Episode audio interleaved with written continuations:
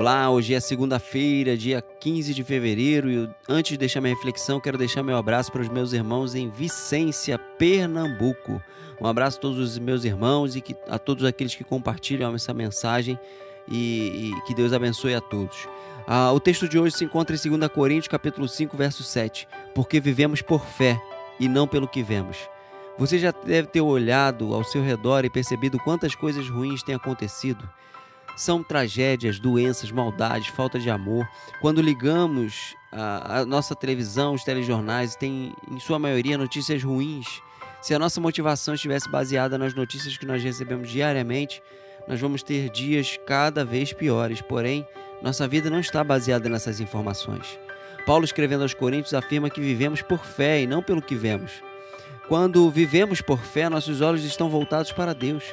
Nossa visão de vida é outra. Não vivemos pelo que os nossos olhos naturais veem, vivemos pelo que os nossos olhos da fé veem. Uma visão de vida mais excelente que nos permite ir além daquele que somente vem pelos olhos naturais. Por isso, temos força para continuar e paz para viver. Vivemos por fé e isso agrada a Deus e nos garante vitória. Caso contrário, se vivêssemos pela visão humana, seríamos muito infelizes. Mas como vivemos pela fé, somos felizes em Deus. Por isso, tenha fé, viva por fé e certamente tudo ao seu redor mudará. Uma excelente segunda-feira, um abraço e que Deus te abençoe.